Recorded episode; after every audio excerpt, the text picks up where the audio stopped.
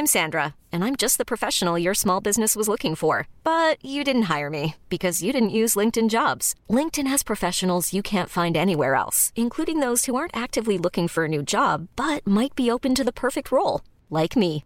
In a given month, over 70% of LinkedIn users don't visit other leading job sites. So if you're not looking on LinkedIn, you'll miss out on great candidates like Sandra. Start hiring professionals like a professional. Post your free job on linkedin.com/achieve today.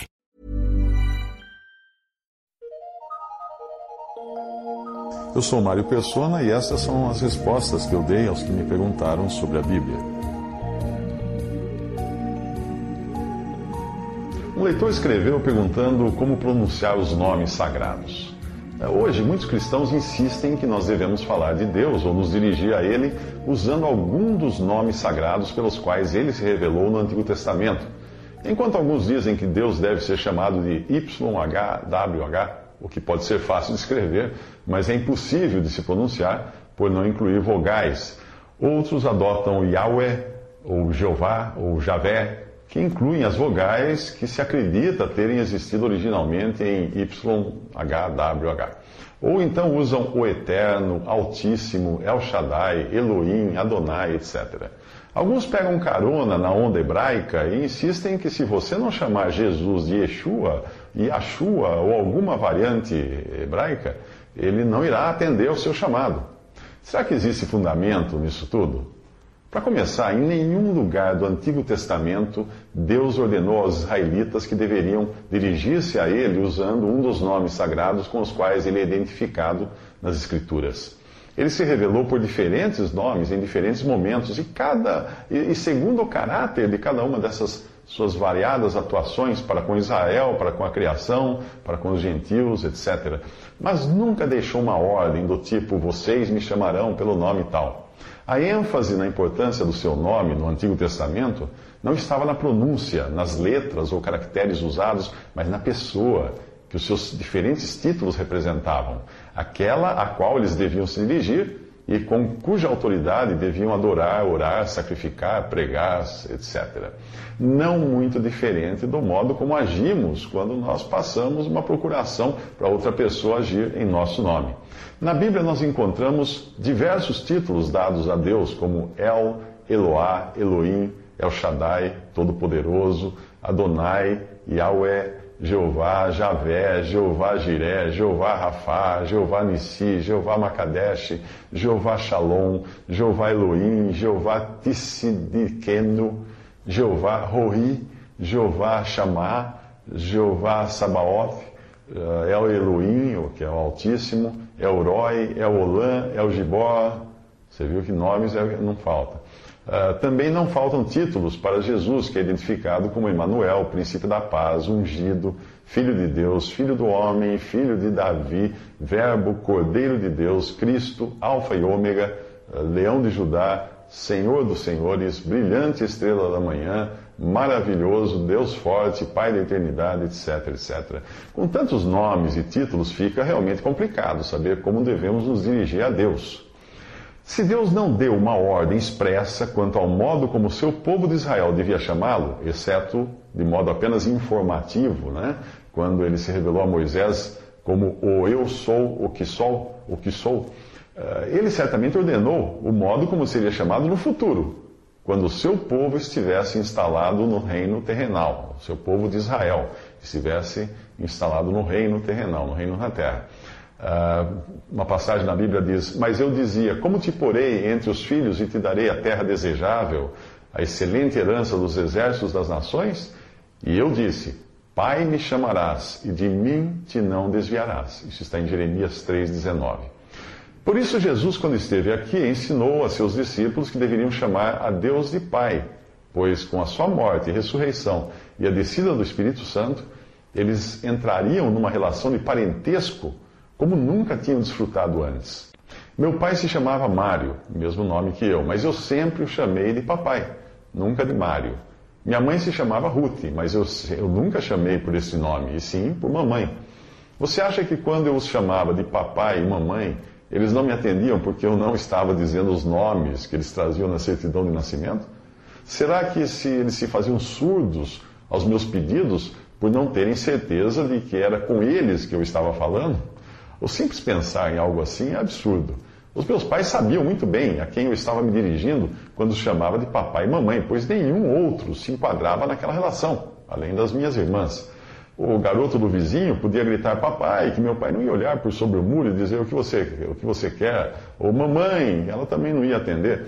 Eh, pois eles eles sabiam que não estava falando com eles, apesar de usar uma palavra ou palavras idênticas às que eu e minhas irmãs usávamos para chamar por eles. Portanto, o que realmente importava não, era, não eram os caracteres do, do nome dos meus pais ou a palavra que eu usava para me dirigir a eles mas a pessoa a quem eu me dirigia e a nossa relação de parentesco. Em suas orações, Jesus nunca se dirigiu a Deus como Altíssimo, Eterno, Jeová ou YHWH, mesmo porque seria impronunciável. Apenas uma vez ele dirigiu-se a Deus como Deus, e isto na cruz, quando foi abandonado ali e julgado em nosso lugar. Você encontra em Salmo 22:1, em Mateus 27, 46, quando ele fala, Deus meu, por que me desamparasse? Ah, em todas as outras ocasiões, ele falou com Deus chamando-o de Abba, ou Pai. Abba ou Pai. No mesmo sentido familiar e de proximidade que eu me dirigi ao meu pai, chamando-o de Papai. Ao ensinar seus discípulos a orar, Jesus lhes disse para chamarem a Deus de Pai, numa intimidade uh, familiar que era desconhecida no Antigo Testamento. Apesar de os evangelhos representarem um tempo de transição entre Israel e igreja, pois Jesus ainda não tinha sido glorificado e a igreja não tinha ainda sido formada, aqueles que pertenciam ao reino dos céus, chamado assim em Mateus, ou reino de Deus, chamado assim nos outros evangelhos, tinham uma posição mais privilegiada do que os israelitas em geral. Como nós vemos o próprio Senhor declarar ao referir-se a João Batista: Eu vos digo que entre os nascidos de mulheres não há maior profeta do que João, o Batista, mas o menor no reino de Deus é maior do que ele. Lucas 7, 28. Mesmo assim, a intimidade dos discípulos nos evangelhos estava longe da que eles teriam a partir de Atos 2, quando o Espírito Santo viesse habitar neles. Antes disso, as instruções sobre o relacionamento que eles teriam uh, eram, por assim dizer, introdutórias. Logo após a sua ressurreição, o Senhor revela toda a relação de intimidade que os seus teriam para com o Pai. Disse-lhes Jesus: Não me detenhas, porque ainda não subi para o meu Pai, mas vai dizer para meus irmãos, e dize-lhes que eu subo para meu Pai e vosso Pai, meu Deus e vosso Deus. Isso está em João 20, 17.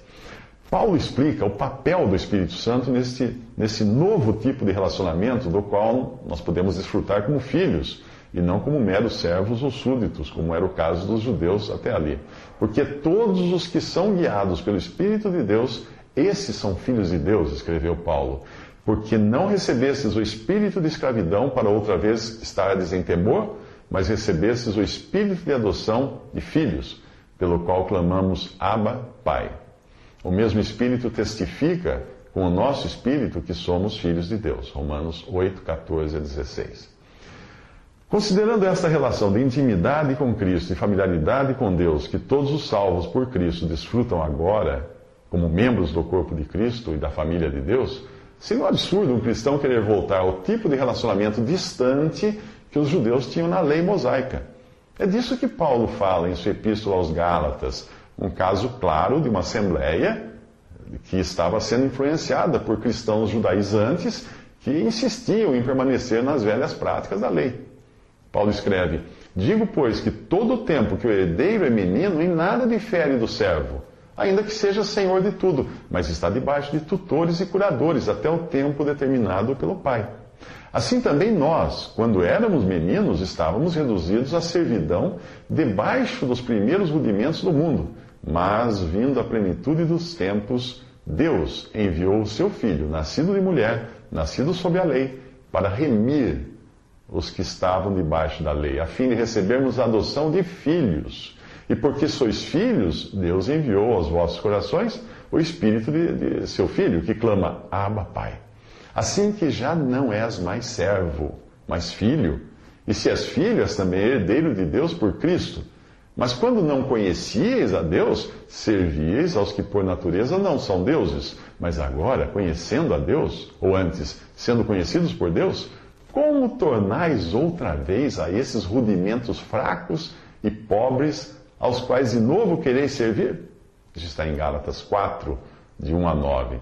Paulo fala de dois tempos. Um em, em que aqueles que estavam debaixo da lei mosaica, apesar de terem direitos de filhos, eram ainda como servos. E outro tempo, quando na dispensação da graça de Deus, atingiriam um novo status de filhos por plena adoção, sendo considerados filhos e podendo chamar a Deus de pai. Responda rápido. Se você fosse uma empregada doméstica com quem o patrão decidisse se casar, no dia seguinte ao casamento, continuaria uh, chamando a ele de seu Benedito e dizendo às, pessoas que ele era o seu patrão? Claro que não. Você deixaria para trás a relação patrão-empregada do passado e assumiria a relação marido-mulher, passando a chamá-lo de querido, meu bem ou algo do tipo, e dizendo às suas amigas: aquele é meu marido. Assim também, não faz sentido dirigir-se a Deus pelos títulos que ele tinha no passado na sua relação com seu povo terreno, Israel.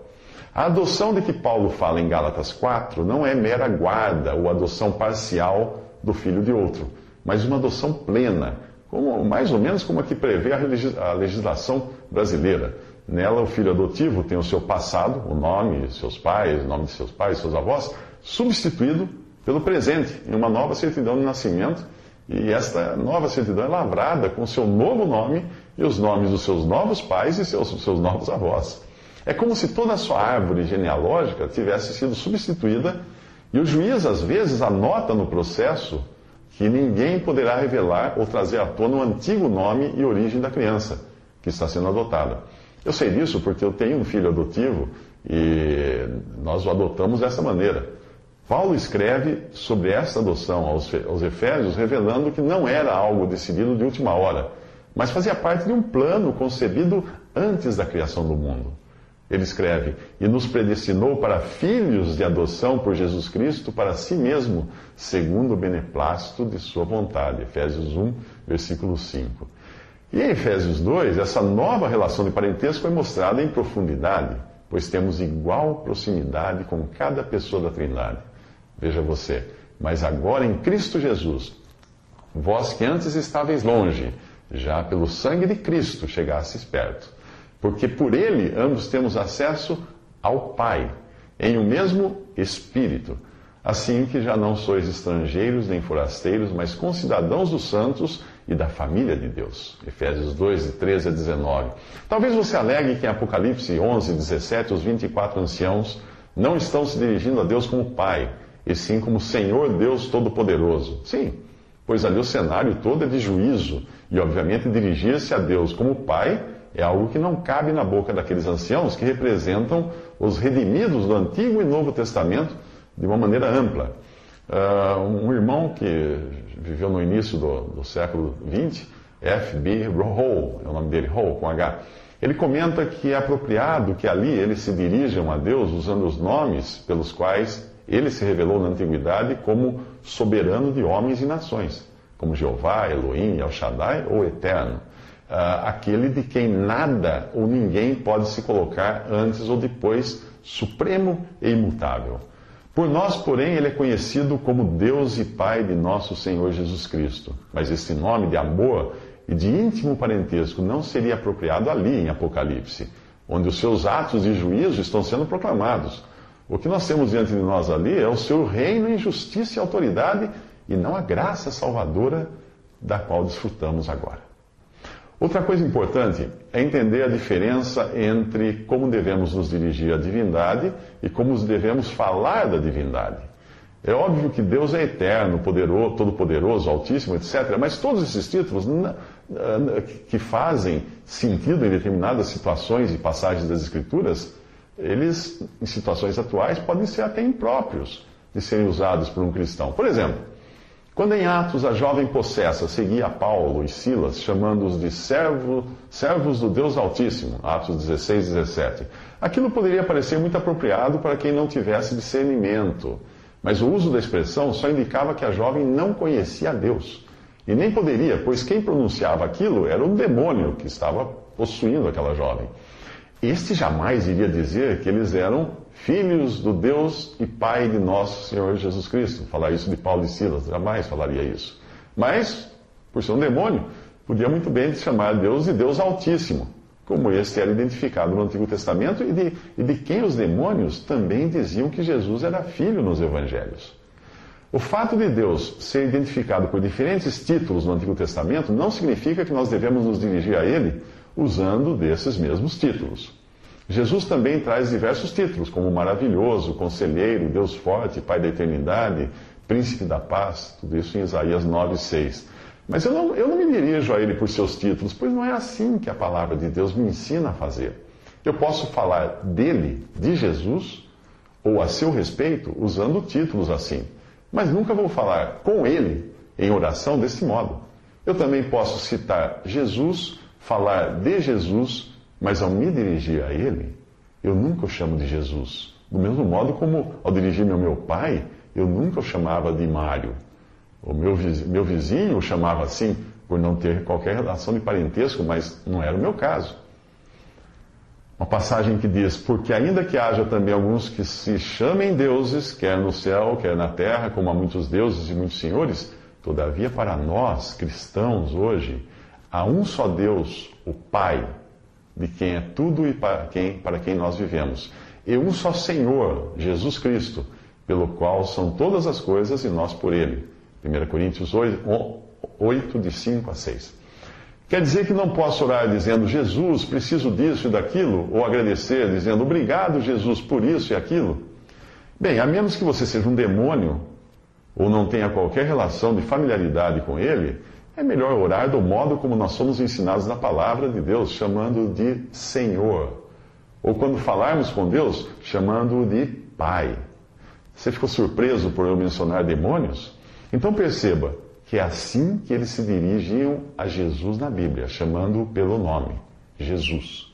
E é assim também que fazem as pessoas que não demonstram ter qualquer relação de familiaridade com ele, ou talvez ainda não o confessaram como Senhor, como fala Romanos 10, versículo 9. E às vezes fazem até rodeios, chamando de amigão lá de cima, chefão, coisas desse tipo, imagina.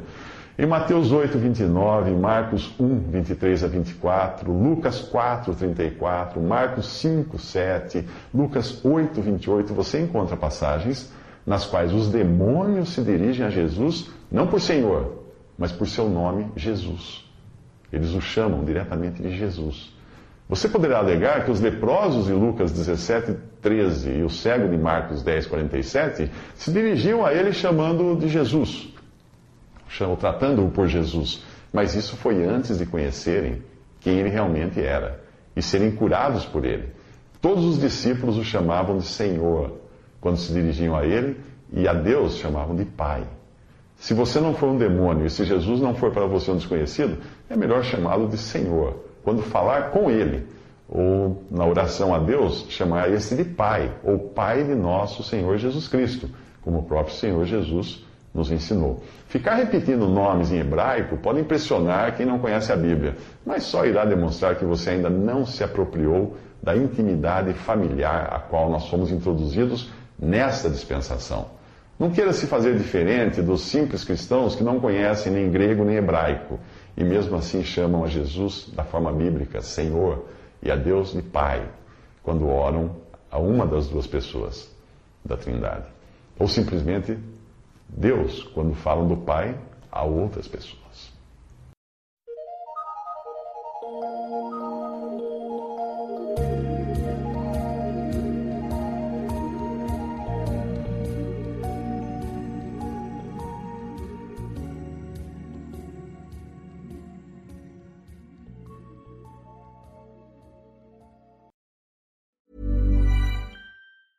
Hey, it's Danny Pellegrino from Everything Iconic.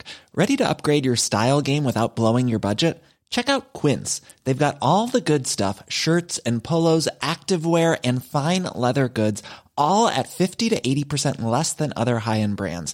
And the best part? They're all about safe, ethical, and responsible manufacturing.